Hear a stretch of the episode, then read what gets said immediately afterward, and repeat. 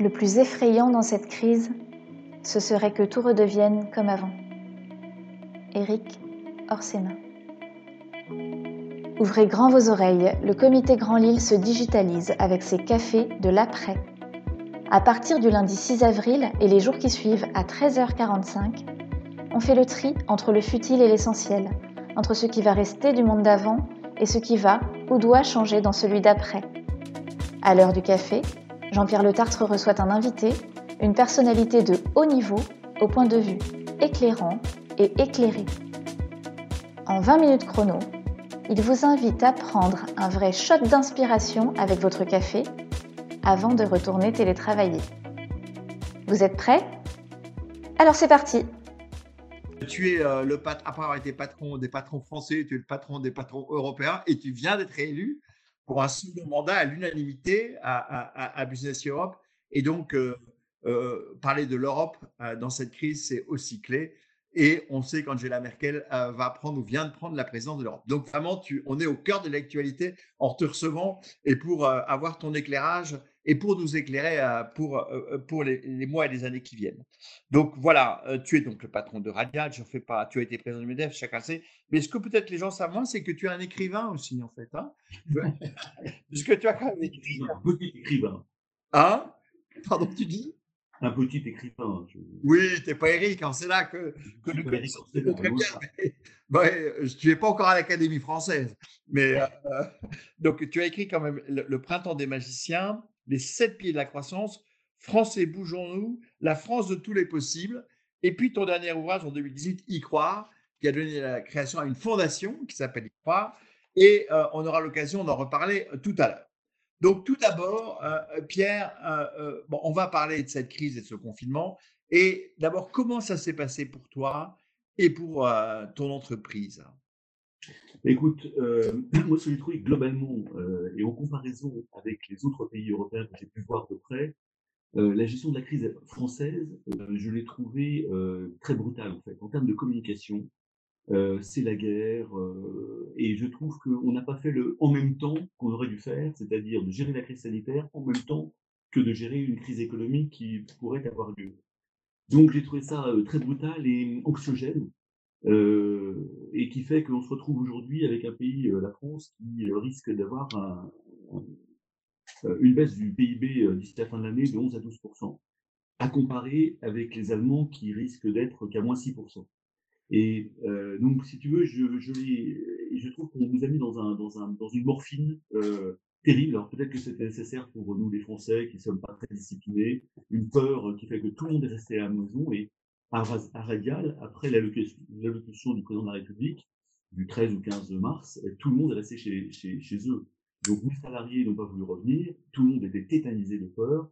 Il a fallu mettre toutes les mesures à Radial de sécurité sanitaire, de gel, de masque, de euh, d'aller-retour dans l'usine pour faire revenir une semaine après les premiers volontaires salariés qui ont dit aux autres salariés revenez, c'est beaucoup plus sécurisé à Radial que quand vous allez faire vos courses sur le marché le dimanche. Donc, qui fait qu'on a remonté la pente. Mais tout ça pour dire que j'ai vu les autres pays, d'autres pays comme les Allemands, les Autrichiens, les Suisses, les Danois, ne pas avoir cette, euh, cette gestion euh, très anxiogène de, la crise sanitaire et qui ont permis de garder des outils de travail et des entreprises plus ouvertes que, chez nous en France. Et, chez Radial, pour toi, ça a eu quoi comme conséquence euh? Mais chez Radial, c'est qu'on a la première conséquence, c'est d'avoir beaucoup axé sur les mesures euh, sanitaires de sécurité, de distanciation sociale, mais on a mis euh, plusieurs semaines à faire revenir euh, tout le monde, bien évidemment. ça a duré deux mois, donc il y a encore des gens en télétravail aujourd'hui. Et surtout, nous, c'est le problème de l'aéronautique, parce que d'autres secteurs sont repartis très vite et très fort, hein, on le sait. L'aéronautique est durablement, euh, je dirais, en crise. Pourquoi? Parce que bah, vous, savez tous que les touristes ne voyagent plus actuellement. Euh, deuxièmement, les, les, agents d'affaires, les hommes d'affaires, les entreprises n'envoient plus leurs collaborateurs euh, de par le monde. Et donc, les compagnies aériennes sont durablement touchées. Euh, et on n'attend pas du tout un V, c'est-à-dire ça va pas repartir en septembre avec tout le monde qui va revoyager. Euh, donc euh, Airbus, vous savez, a annoncé un plan de licenciement de 15 000 personnes, c'est-à-dire environ 11 ou 12 de leur, de leur euh, effectif hein, ce matin. et ils annoncent en effet, et c'est ce qu'on voit, c'est entre 30 et 40% de baisse de production, mmh. au moins sur les 12 prochains mois.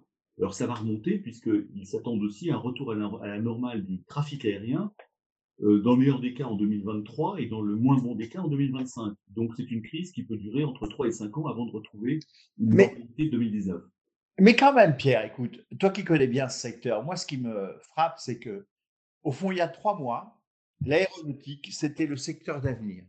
Une croissance sur la durée, sur le long terme. On a l'impression que les arbres pouvaient monter jusqu'au ciel. On pouvait construire des centaines et des centaines d'avions, construire des aéroports partout dans le monde. On a, on a évité un aéroport, un aéroport à côté de Nantes sous la pression, sans savoir d'ailleurs si c'était positif ou négatif, sous la pression des écologistes. Mais, donc c'était vraiment le secteur, même toi, enfin, tu étais au cœur de cette, de cette envolée euh, lyrique, j'allais dire presque économique euh, de ce secteur. Et puis brusquement, un petit virus, euh, deux mois de confinement, et puis brutalement on dit ah ben non, on a été trop loin dans ce secteur, euh, on ne retrouvera pas ces niveaux-là de, trafic, d'activité. Comment t'expliques ça Alors, pour gérer une entreprise, mais tu sais comme moi, mieux que moi, c'est seuls les, seuls les paramédics survivent. C'est Andy Grove, créateur d'Intel, qui a dit ça avec un bouquin, un fameux bouquin, il y a 20 ou 30 ans.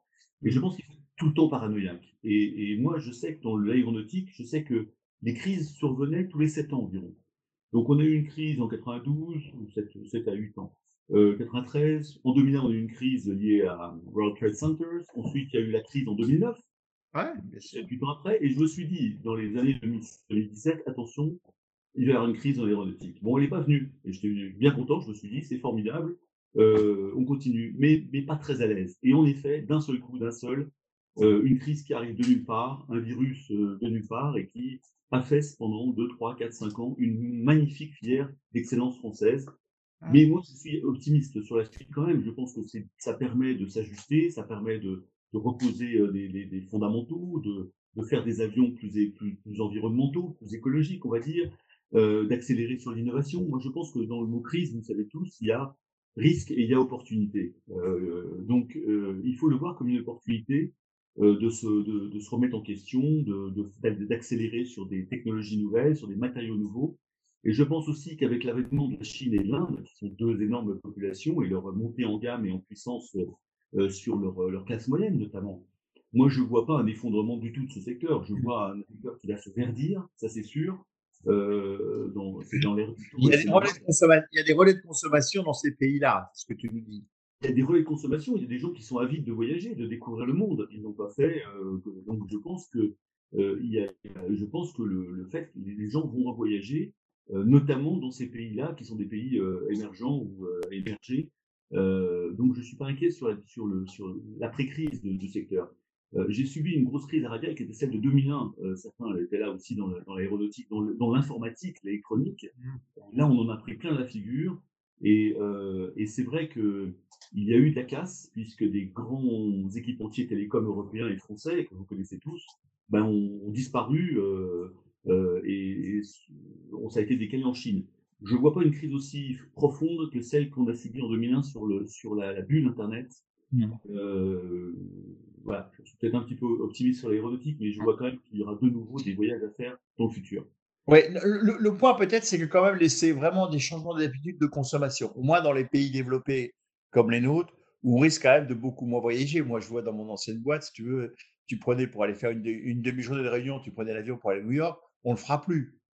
Non, on ne le plus. Tu as raison. Et puis il y a le train qui va, qui va prendre le mmh. relais pour les, les, les, les destinations. Bon, les, les, avions vont se vertir, vont se verdir beaucoup. Et moi, je suis euh, parmi ceux qui, euh, euh, qui, qui, disent que l'environnement, l'écologie, ce sont des formidables opportunités d'innovation, de recherche et de croissance pour les entreprises. Mmh. Donc, en effet, on nous pousse, et c'est très bien, à polluer beaucoup moins, utiliser moins de kérosène, réfléchir à des avions hybrides, voire électriques, voire et moi, je pense que tout ça est, très vertueux. Et donc, ce sont des opportunités malgré tout, même si le trafic peut-être sera moins dans les pays occidentaux. Euh, je pense que ce sont des opportunités quand même de croissance et de rebond. Donc, sur une, sur une filière euh, désespérément moribonde, c'est ça que je Moribonde, mais en revanche, avec une reprise qui va être lente. Et toujours un niveau d'activité qu'on a connu avant le Covid, euh, ça va durer quelques années. Quoi. Donc il faut, se, oui. il faut, il faut être résilient. Oui. Oui. Euh, euh, alors, parlons, on va, on va parler un peu de la France, puis après on parle d'Europe. Sur la France, tu as déjà dit tout à l'heure, que tu as vu que la gestion de la crise a été plus brutale hein, et plus anxiogène que dans d'autres pays. Hein, tu citais avec une petite dose un petit peu d'humour, on n'a pas fait le en même temps. bon, est-ce que tu peux, c'est quand on travaillait ensemble au MEDEF, on travaillait notamment sur les réformes à faire en France. Est-ce que tu penses que là, justement, cette crise, c'est pas l'occasion, c'est pas une fenêtre de tir aussi, juste l'après-crise, pour faire toutes les choses qu'on pensait impossibles avant? On le voit bien dans nos entreprises d'ailleurs. Il y a des choses qu'on peut faire qu'on ne pouvait pas faire avant. Parce que les gens disent, bah non, attends, compte la situation à laquelle on est, il faut qu'on bosse ensemble, il faut qu'on fasse des collaborations, il faut qu'on change les choses. Est-ce que pour un État comme la France, est-ce que c'est pas là le moment des réformes? Si, euh, Jean-Pierre, on s'est battu suffisamment ensemble pour essayer de pousser des, réformes autour de nos projets communs France 2020, qu'on avait mené en trois épisodes d'ailleurs, mmh. euh, et qui ont donné des résultats, parce qu'on a été tenace, je crois, et on a été... Euh, ben, on en a beaucoup parlé, on a beaucoup communiqué auprès des ministres qu'on voyait, alors là, c'est un moment important et je pense que c'est un moment d'opportunité, encore une fois. Moi, qu'est-ce que je vois rapidement C'est que les pays qui s'en sortent le mieux aujourd'hui, sur le plan sanitaire et sur le plan économique, on est 3, 4, 5 en tête, dont l'Allemagne en premier. Encore une fois, les Allemands gagnent. Mais il y a l'Autriche, il y a la Suisse, il y a le Danemark, il y a l'Hollande. Qu'est-ce qu'ils ont comme caractéristique Ils ont, un, une économie forte, ce que nous n'avions pas avant euh, de rentrer dans la crise. Deuxièmement, ils ont une industrie forte, qui a permis notamment aux Allemands ben, de, faire des masques, de faire des thermomètres, de faire des testeurs, etc. Troisièmement, ils ont un bon dialogue social globalement et nationalement. Euh, et ça, c'est aussi une différence avec la France. Au niveau des entreprises, on a en général un bon dialogue social, voire un très bon dialogue social, mais c'est vrai que ça peut se politiser très très vite euh, au niveau national. Et les exemples de Amazon, de Renault, Sandouville, etc., font que bah, on voit bien que tout ça est assez, euh, on va dire, politique, malheureusement. Ce qui n'est pas le cas des autres pays où l'économie n'est pas un enjeu politique ni d'entreprise. Et ça, c'est un point fondamental pour moi, je pense, dans l'avenir de la France. Ensuite, j'ai vu des, décisions décentralisées dans ces pays-là, alors que nous, en France, on est vraiment très euh, top-down. Euh, en Allemagne, ce sont les Länder qui ont, pris en main, je dirais, la, plupart de la politique sanitaire et économique de leur, de leur, de leur Linde. Euh, et, puis, et puis, ils ont un système de santé efficient. Alors, ça, c'est un point très important parce que c'est l'efficacité sur le coût, l'efficience. Eh bien, en effet, on se gargarisait d'un système de santé merveilleux, formidable, meilleur du monde, mais il est très très cher. Nos dépenses publiques globalement euh, en France sont très chères. 56% du PIB, c'est un de nos combats, Jean-Pierre Omelet. Ça continue d'être un grand combat. Et j'adorerais, si je devais retenir qu'une seule réforme pour la France aujourd'hui, par rapport à ces 4-5 éléments de comparaison avec les autres pays, c'est que je pense que pour que l'économie se redresse durablement en France, pour créer euh, beaucoup plus d'emplois que le seul million d'emplois qu'on a réussi à créer ensemble. Euh, il faut en créer 3 millions. Hein. C'est pour arriver à 4%. La performance de l'Allemagne, c'est 3 millions d'emplois qu'il faut.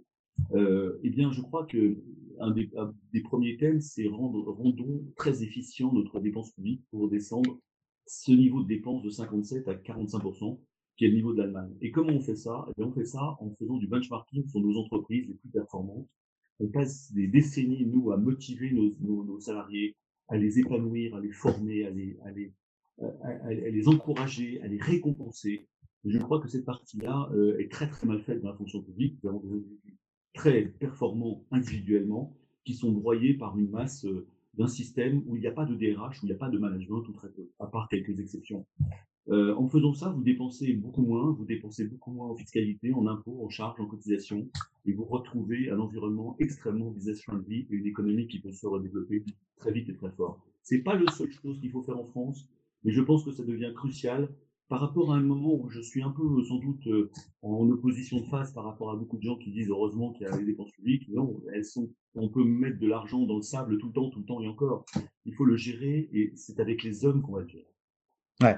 Sachant que ce qui, ce qui est dur, c'est que quand tu dis ça, c'est que, bah, au fond, on disait ça effectivement il y a de nombreuses années déjà, et que, au fond, on a du mal dans ce pays à, à faire évoluer. Et ce que tu dis d'ailleurs, pas tellement de baisser les coûts pour baisser les coûts, mais de les rendre efficients. En fait, hein. C'est Et ça, c'est un point important. D'ailleurs, euh, Didier Leroy, qui t'a pressé dans un café de l'après, tu sais, le numéro 2 de Toyota, je ne sais pas si tu le connais, qui a été patron de Toyota en France et qui a créé l'usine de Valenciennes de Toyota à l'époque. Il disait ça d'ailleurs. Il dit chez Toyota, il est numéro 2 du groupe. Hein. on n'a pas que cassé les coups, quoi. On prépare, on fait les choses efficientes pour être prêt pour le rebond. On ne fait pas que. Ce qui est facile, c'est de couper des coups, tu vois, mais c'est pas préparer l'avenir. Et, et, il parlait beaucoup de management d'ailleurs pour, pour gérer ça. Et Bien. à proposé une petite, une petite initiative à François Hollande, je rencontrais de temps en temps Sapin, il y a d'autres ministres, leur disait, mais mettez un couple de hauts fonctionnaires associés à un, un chef d'entreprise, éventuellement pré-retraite ou la retraite, qui apportera cette modernité, je dirais, de management et d'efficience. Euh, et euh, François Hollande, curieusement, avait dit, ah oui, c'est une bonne idée, donnez-moi des noms de vos patrons. Et euh, malheureusement, ça ne sait pas faire. Bon, c'était une solution, mais après, il y en a bien d'autres. Il y en a sûrement d'autres. Bon, c'est le travail en collectif, quoi. C'est la collaboration, le, le, besoin du co dont on a beaucoup parlé aussi dans, en France 2020 d'ailleurs. Alors, c'est le benchmarking, Jean-Pierre, c'est le benchmarking avec les pays européens qui réussissent. C'est au sein de Business Europe, j'essaie de beaucoup pousser comment les meilleurs pays du monde font dans les systèmes dans l'assurance chômage, dans leur gestion du web social. C'est compliqué, mais il y a beaucoup, beaucoup d'exemples. Tout existe en Europe pour qu'on qu'on s'alimente de ces meilleures pratiques. Alors justement, tu parles de l'Europe, Pierre. parlons un peu de l'Europe et d'abord des institutions européennes dans cette crise. Tu les as vues de près. Bon, la nouvelle présidente du Conseil. Ah bon, bien sûr, tu as dû travailler beaucoup aussi avec Thierry Breton, hein, que tu connaissais bien et qui, est, et qui a pris un poste très important euh, euh, comme commissaire européen sur, sur, tout ce qui est l'économie. Comment tu, avais, comment tu as vu les institutions européennes dans cette crise? Alors, je l'ai vu positivement, je vais vous dire pourquoi. Parce que d'abord, nous sommes euh, face à une nouvelle commission, une présidente Ursula von der Leyen qui, qui, a pris ses fonctions en décembre, Timmermans, Thierry Breton, Thierry Breton apporte une, je dirais, des réflexes euh, de, chef d'entreprise, de chef d'entreprise, mais à la fois avec sa compétence, puisqu'elle était quand même ministre de l'économie sous Chirac. Et je crois que cette double compétence apporte beaucoup de bien, de fraîcheur, d'agilité à, euh, à l'Europe. Il n'y a pas que lui. D'ailleurs, il te dit souvent à chaque fois qu'il est le seul ministre des Finances qui a fait baisser la dette publique du temps où il était ministre. absolument, absolument, absolument. Vertueux donc. Bon, tout ça pour dire que euh, moi, ce que j'ai vu, c'est qu'il y a eu trois plans qui ont été faits très rapidement. L'un en mars, qui est une sorte de plan de crise, avec 500 euh, milliards de mis sur la table. Il y en a eu, il y a eu un plan de sortie de crise qui a été fait par l'Eurogroupe, où il y avait encore une somme de 300 ou 500 milliards pour euh, une sorte de sortie de crise. Et puis, il y a eu ce fameux plan de relance qui a été fait en mai dernier, de 750 milliards, après la fameuse allocution double de Emmanuel Macron et de Angela Merkel, euh, qui disaient il faut vraiment qu'on aide et qu'on fasse ces fameuses subventions qui ont été critiquées, qui sont toujours critiquées par les pays frugaux que vous connaissez, euh, l'Allemagne d'ailleurs, et j'ai trouvé que Angela Merkel était très courageuse dans ce, dans, dans, dans dans ce qu'elle a fait avec Emmanuel Macron par rapport à l'ambiance très euh, orthodoxe euh, financièrement de, l'Allemagne. Donc je pense que ce que j'ai vu par contre des États membres qui, qui étaient perdus, j'ai trouvé que l'Europe était plutôt à son poste, était plutôt euh, agile, euh, a réagi assez vite, assez rapidement. Euh, et j'ai plutôt senti des hésitations dans chacun des pays qui faisaient bah, un peu n'importe quoi et pas vraiment coordonnés. Dans une situation, à vrai dire, extrêmement difficile quand même. donc voilà mon, point. Alors après, c'est toute la partie non financière de l'Europe où là, il faut qu'on fasse attention. Vous savez qu'il y a un mot à la bouche qui revient dans cette commission, c'est Green Deal. Donc, nous, on n'arrête pas de dire oui, Green Deal, bien sûr, on est d'accord, mais il faut que ce sont, ce sont les entreprises qui ont principalement les, solutions en termes d'innovation, de recherche à tous les problèmes de l'humanité que nous avons. Pas que, mais une grande partie, ça, ça viendra de la recherche et de l'innovation des entreprises. Il y a toute la partie digitale qui est aussi le deuxième grand euh, cheval de bataille de cette commission, et, et, très bien, et bravo, parce que c'est quelque chose sur lequel nous sommes tous euh, motivés, convaincus, euh, et par contre, on rajoute, nous, bien sûr, la partie compétitivité des entreprises, parce que parfois c'est oublié dans le discours européen. Il faut faire tout ça en améliorant encore la, compétitivité de nos entreprises. Et puis le quatrième, euh, je dirais, euh, cheval de bataille qui, est arrivé par Thierry Breton, c'est ces fameux 13 écosystèmes de croissance.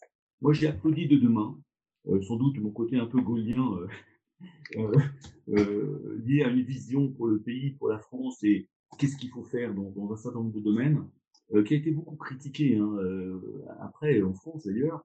Mais je pense que sans aucune vision, on s'en sortira pas du tout. Les Chinois ont une vision, bien évidemment, avec des plans incroyables à 10, 20, 30 ans. Les Américains, malgré tout, ont une grande vision sur un certain nombre de secteurs.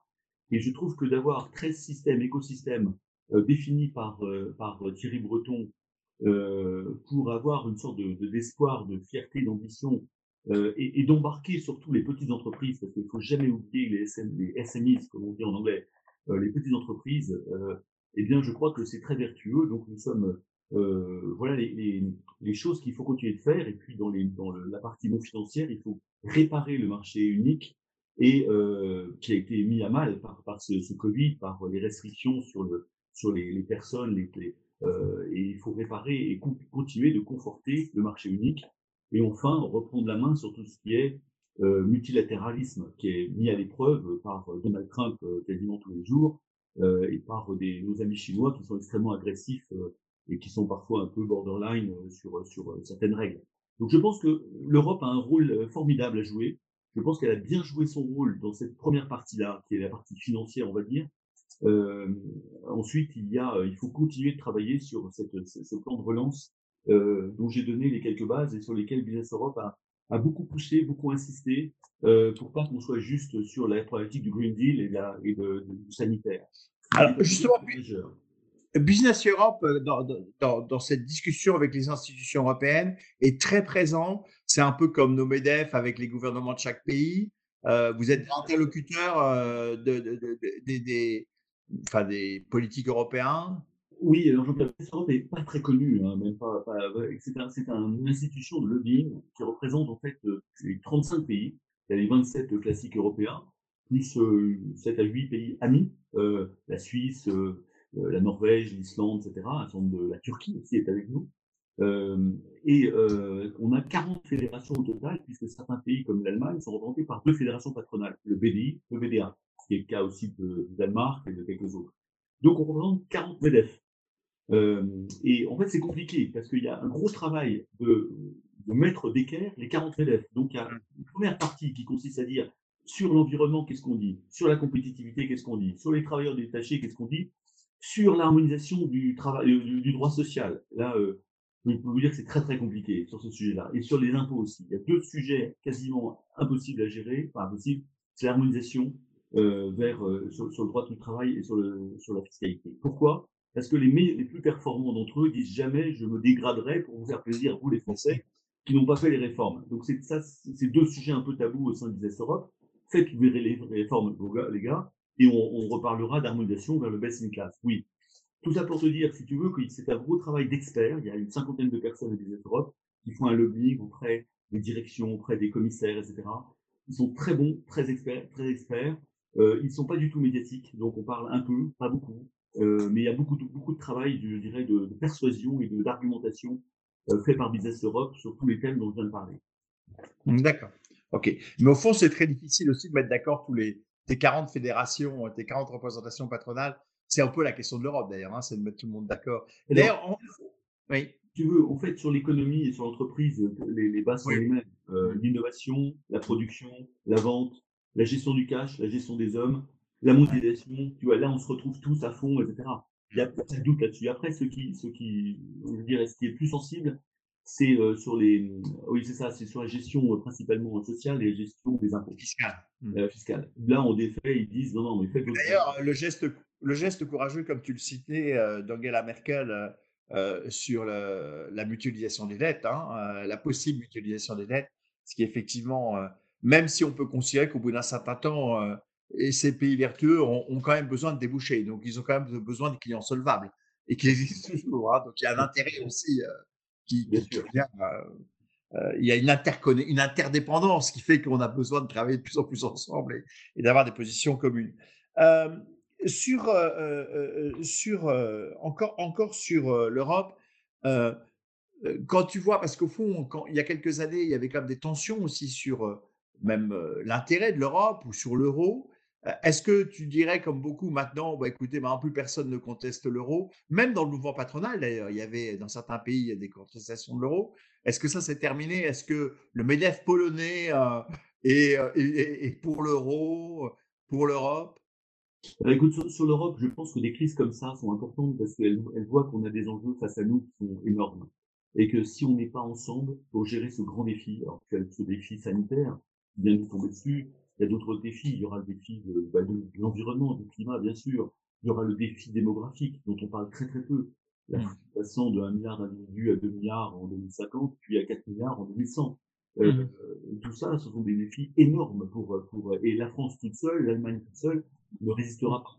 Ensuite, il y a des menaces. La Chine est euh, en, excellence, est en agressivité, je dirais, de, croissance, de, mondialisation, euh, qui fait qu'il faut se battre à armes égales. Et la France toute seule face à la Chine, ça va être un peu, compliqué. Pareil par rapport aux États-Unis. Donc je pense que l'Europe face à ces grands défis devient une, une, épreuve de nécessité. Euh, il faut donc une, Europe unie, il faut donc une Europe forte, il faut donc une Europe qui ne soit pas naïve, il faut aussi une Europe qui soit enthousiasmante. Et ça, c'est important. Euh, c'est important parce que euh, je trouve que ce qui manque un peu dans, l'Europe et, les, gens ont besoin de, ils ont besoin d'espoir, ils ont besoin de fierté. C'est vrai dans tous les groupes, euh, y compris dans une entreprise. Tous les groupes humains ont besoin d'espoir que ça mieux les années prochaines et de fierté d'être dans ce groupe. Et je pense que il faut cultiver cette, cette, cet espoir, cette d'être français et d'être européen, euh, d'être italien et d'être européen. Et donc c'est pour ça que je pense que la, la, gestion de ces crises sont importantes parce qu'elles donnent l'occasion à l'Europe de, de, montrer qu'elle est là, qu'elle peut protéger, elle peut rassurer, elle peut protéger, mais elle peut, euh, elle peut montrer le chemin.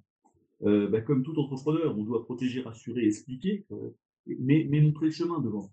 Et je pense mmh. que l'Europe a ce rôle-là aujourd'hui face à tous les, les, défis et les menaces que nous avons. En fait, euh, il faut y croire. Absolument, et, et, je vois tout de suite euh, euh, faire une transition avec, avec euh, une de tes dernières activités, hein, récemment créée, c'est la Fondation Y croire.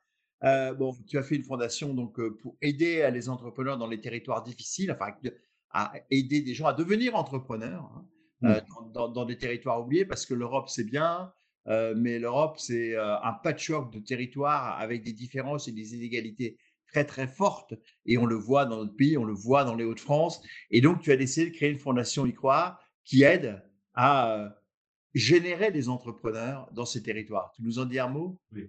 oui, ça c'est mon obsession, si tu veux, de la lutte contre le chômage en France, parce que je vois trop de, chômage, de chômage et de chômeurs qui sont désespérés, qui, euh, parmi les jeunes, parmi les plus anciens, un niveau de chômage à 10% en France ou 8%, c'est pas acceptable face à nos pays euh, voisins qui sont à 3-4%, la Suisse est à 3% de chômage, y compris pour leurs jeunes. Et je me dis toujours, et je me suis toujours posé la question, tu sais, au niveau du MEDEF, ça a été mon combat principal. Comment on peut descendre le chômage? Et ensuite, une fois le MEDEF passé, euh, ben, je, m'étais, euh, je suis intéressé euh, aux jeunes des quartiers. j'ai créé cette, cette, cette, association avec Moussa Kamaras qui s'appelle Les Déterminés.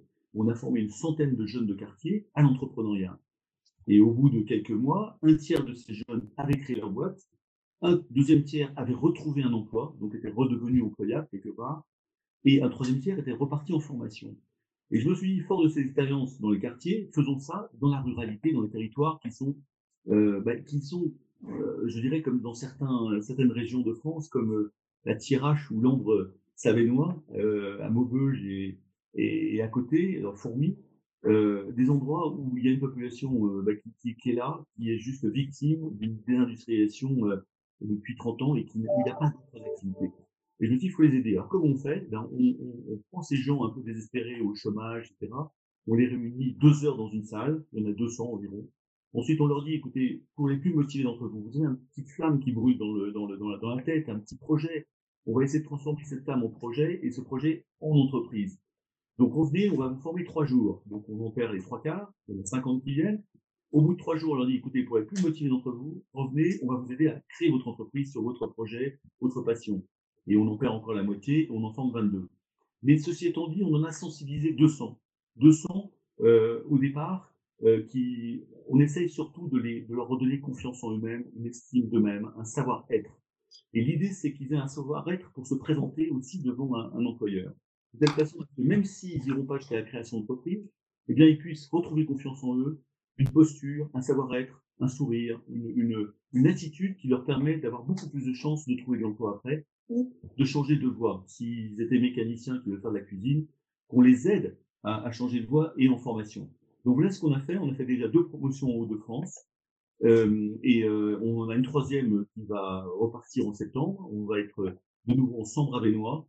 Et euh, écoutez, on essaye en effet de, contribuer au fait qu'après cette crise, il y aura malheureusement sans doute plus de chômage.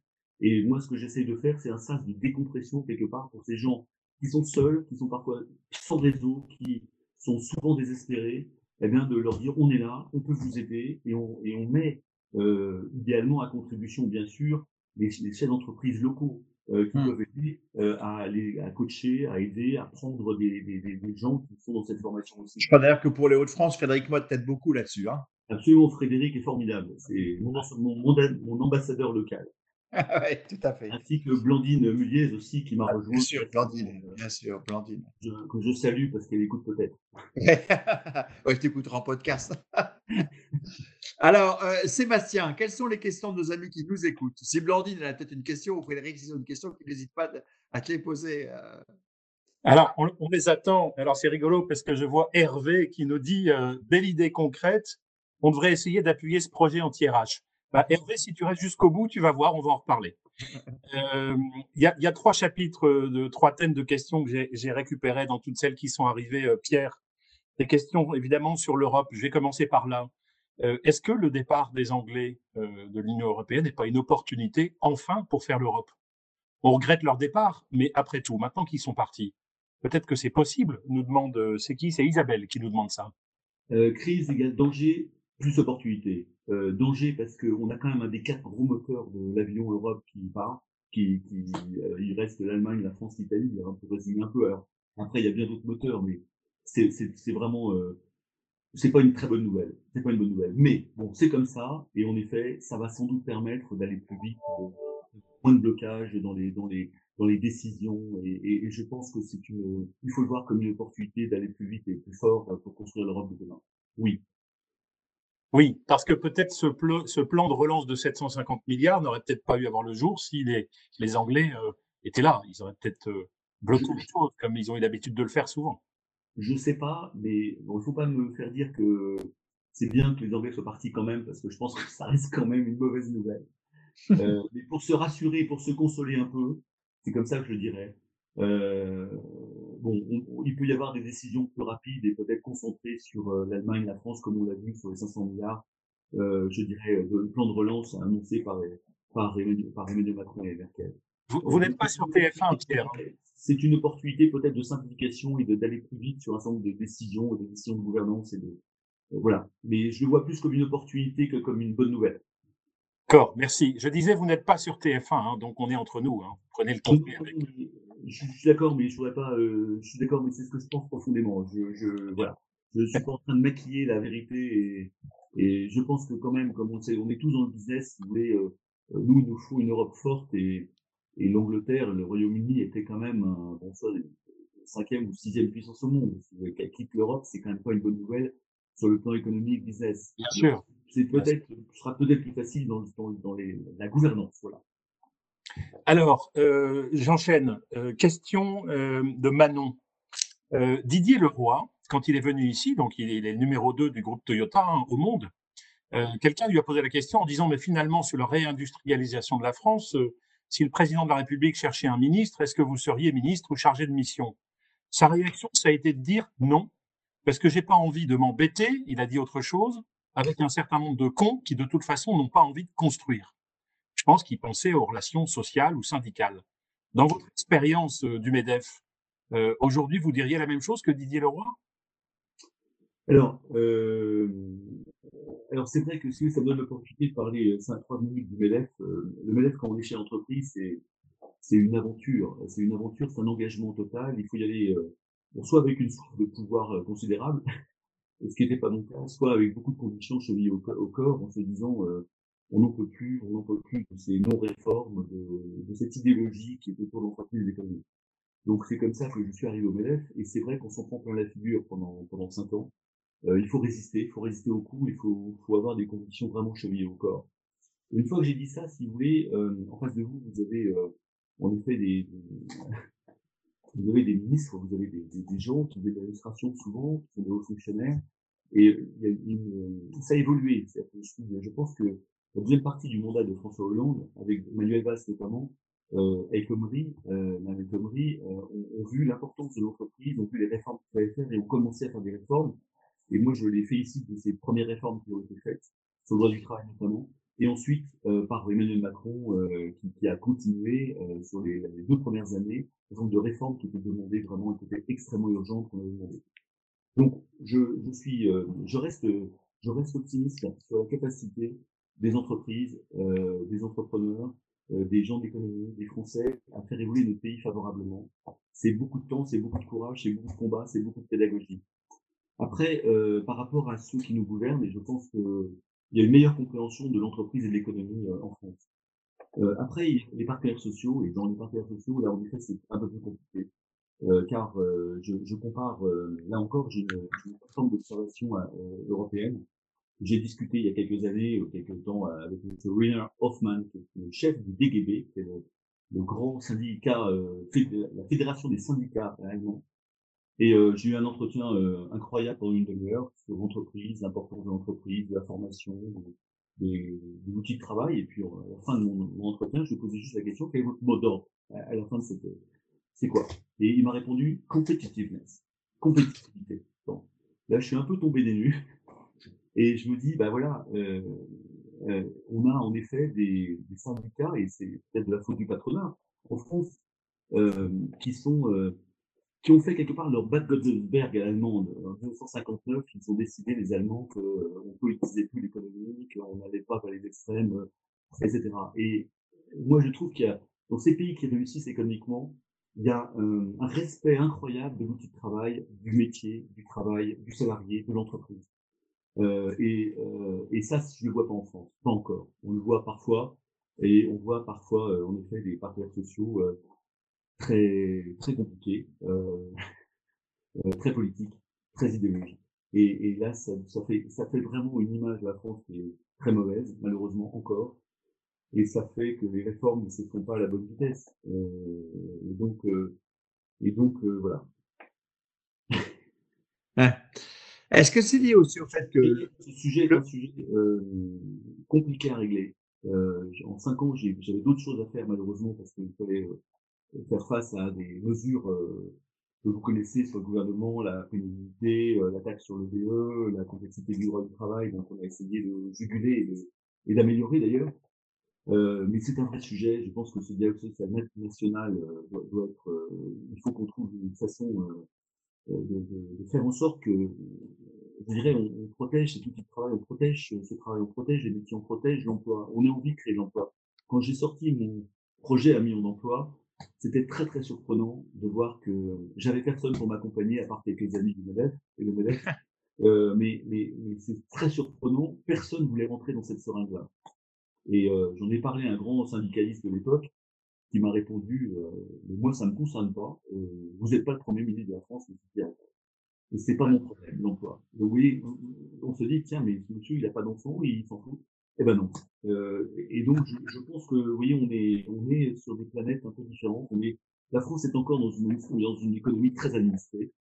Euh, et il faut que ça bouge, il faut que ça continue de bouger par, par, par, nos, par notre pédagogie, par, par, euh, par l'exemple, par la création d'entreprises, par, par le, la bienveillance, par la bienveillance.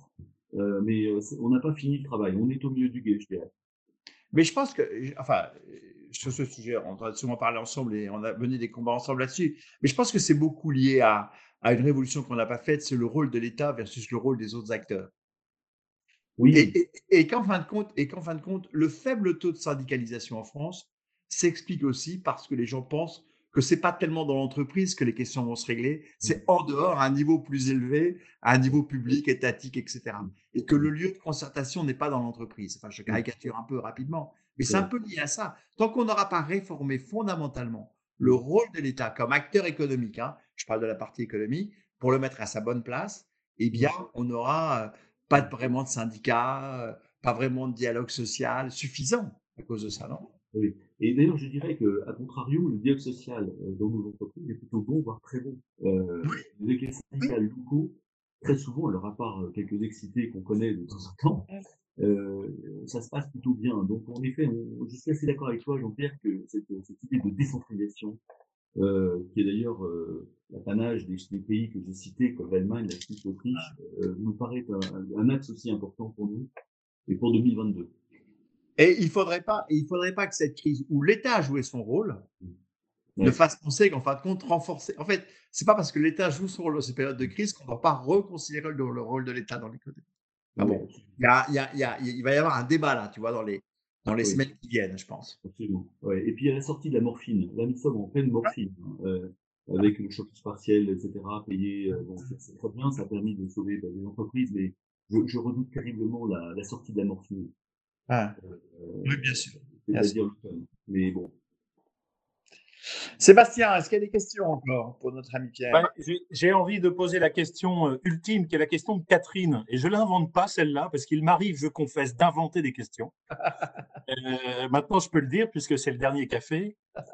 Catherine nous dit comment pouvoir participer à l'association Y Croire. Alors, Jean-Pierre, ah. comment est-ce qu'on peut euh, proposer déjà participer? Oui. Déjà, Pierre, comment on fait pour participer à la Fondation Y Croire Il y a un site Alors, En effet, il faut aller sur le site. Il faut, sinon, il faut me contacter euh, pierre.gataz.radial avec des euh, je, je, tenterai de répondre à, tous vos mails qui vont affluer. Ah. J'ai une formidable délégué général qui s'appelle Davia Yadaden euh, aussi. Euh, et donc, dans le site internet, vous trouverez tout. Euh, en effet, ce sont des soutiens soit financiers, euh, comme nous sommes une fonds de dotation, il y a une fiscalité tout à fait intéressante pour les dons que vous pouvez donner mais il peut y avoir, et moi j'aime beaucoup, l'engagement sur le terrain. Et euh, bonne nouvelle, nous avons donc notre deuxième, euh, notre deuxième promotion s'est finie en tirage. La troisième sera en sambre avenois. Euh, nous avons besoin en effet de gens qui peuvent nous accompagner localement euh, pour, pour aider ces gens qui, qui, qui, doivent retrouver la confiance, le comportement, etc. et les aider éventuellement à aller jusqu'à une création d'entreprise. Alors même toutes, les, toutes, les, les, forces financières et non financières sont, sont les bienvenues. Mais alors, euh, pour, pour, pour, ceux qui nous écoutent, même la, la Fondation Y Croire, euh, même si tu cites beaucoup de projets dans les Hauts-de-France, n'a pas une vocation que Hauts-de-France. Hein. Elle a une vocation nationale, même si les Hauts-de-France ont été les acteurs euh, les premiers, je pense, à t'aider. Hein. Absolument, c'est ça, c'est Xavier Bertrand qui m'a dit tout de suite, il y, a, un an et demi, je l'ai croisé, écoute bien vite en Hauts-de-France, on a deux face nord des Drues à Gravé, la Grande Jurasse, la Tirache et le Centre Avenois, j'ai dit formidable, on y va. Et je ne regrette pas parce que les gens sont absolument adorables et charmants avec un accueil incroyable.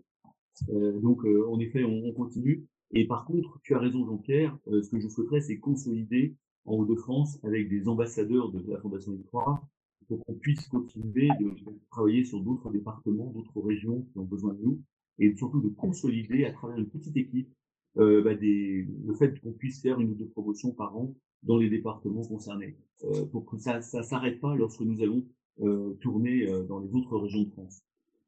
Alors, ce que je peux dire, euh, puisque Sébastien m'amène à dire ça, donc je, voulais vous le dire de toute façon, vous savez que euh, vous avez été beaucoup à nous dire euh, est-ce qu'il y aura une synthèse des cafés de l'après?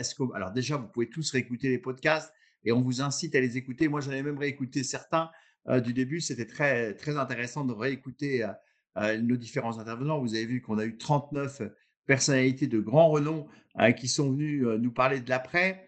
Et on a décidé effectivement de faire une synthèse qui s'appellera peut-être le meilleur des cafés de l'après, qui sortira en septembre et qu'on proposera euh, euh, avec en contrepartie de quelques moyens financiers. Euh, mais on a décidé effectivement, parce qu'on a trouvé que c'était un beau symbole, de tous les revenus qui viendront de, cette, de cette, vente, de ce livre, de, cet outil, Synthèse des cafés de l'après, iraient à ta fondation. Euh, parce qu'on a trouvé que c'était un beau, un, beau symbole de dire, au fond, on a parlé des cafés de l'après, de vision stratégique, on a reçu des gens de très haut niveau. Eh bien, c'est bien justement que le fruit de cette réflexion puisse aussi servir aux gens qui sont dans les territoires en grande difficulté et qui sont personnellement en grande perdition, en, grande voilà, de vie, d'activité professionnelle, etc. Et donc, on a trouvé que c'était bien de faire ce lien entre euh, les cafés de l'après et, euh, et ta fondation et donc, les revenus iront euh, directement à, ta fondation, donc euh, dès qu'on aura fait euh, ce livre et dès qu'on l'aura vendu. Merci infiniment, Jean-Pierre. Ça me ah fait plaisir. Je suis honoré, flatté de, de, cette nouvelle formidable et qui nous permettra sans doute de développer un peu plus encore les actions de la Fondation. et je voulais, je, voulais, je voulais dire aussi, avant de te laisser le dernier mot sur ton espoir pour l'après, je voulais dire aussi que sur les cafés de l'après, on est en train de chercher une formule pour le mois de septembre, que je pense que au fond, tu m'as fait penser à quelque chose qui m'a fait sourire quand tu as dit on n'a pas fait le en même temps en France. En fait, nous, c'est ce qu'on nous a reproché quand on a lancé un peu les cafés de l'après en disant c'est pas le moment de s'occuper de l'après, il faut s'occuper des, boîtes qui vont s'arrêter, de la trésorerie, etc. Et, et moi, j'avais dit mais non, il faut faire en même temps. En même temps, il faut mettre en sauvegarde son entreprise et en même temps, il faut penser à l'après. Et donc, effectivement, on a appliqué le principe du en même temps en faisant les cafés de l'après. Et je vous remercie d'avoir montré qu'effectivement, à tous ceux qui nous ont suivis, que c'était une bonne idée. Alors, Pierre, bon, je sais, je connais ton optimisme. Je me rappelle très bien, effectivement, tu rappelais du, le, 1 million d'emplois et le PINS qu'on arborait sous les lazis hein, de la communauté parisienne, on peut le dire. Les sarcasmes de la communauté parisienne, on va prendre ça entre guillemets. Toi qui n'es pas un parisien non plus, avec un homme de territoire comme moi. et puis après, tout le monde t'a félicité parce qu'en fait, on les a fait, le million d'emplois. Absolument. voilà. Et donc, euh, euh, c'est quoi ton espoir? Toi qui prédis, au fond, de façon optimiste l'avenir?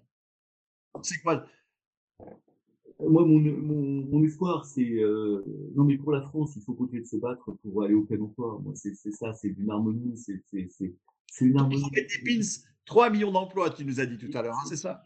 1 million d'emplois, c'est 2% de chômage. Donc, si on est remonté à 10, on était à 8 en décembre, 8, 6, 4, il fallait créer 2 millions de plus. Bon, à partir d'aujourd'hui, il faut en créer 3 millions, mais c'est possible puisque les, grands pays européens l'ont fait. Euh, l'ont fait. Donc, euh, je vois pas pourquoi c'est impossible. Il faut juste continuer le, combat et cette, cette, création d'emplois passe par l'entreprise. C'est pour ça que certains ne veulent pas rentrer dans cette seringue. Mmh. Et passe par euh, ben, les vertus de l'entreprise euh, humaine euh, qui, qui, qui conjugue trois choses. La, prospérité de l'entreprise, les trois P. Profit, People, Planet. Et je crois que c'est ça le, ce que je rêve pour la France et pour l'Europe, c'est une, c'est un modèle économique et social qui concilie les trois choses, la performance économique d'une part, euh, qui apporte du bien-être aux gens et de l'emploi aux gens, et ça c'est évident, et euh, tout en protégeant l'environnement. Si on fait ça, eh bien je pense qu'on on est parti pour les 40 euh, audacieuses. ah oui, les 40 audacieuses, oui. Après les 40 piteuses ou les 30 piteuses. Après les 40 piteuses, mon cher Jean-Pierre. Voilà, c'est ça.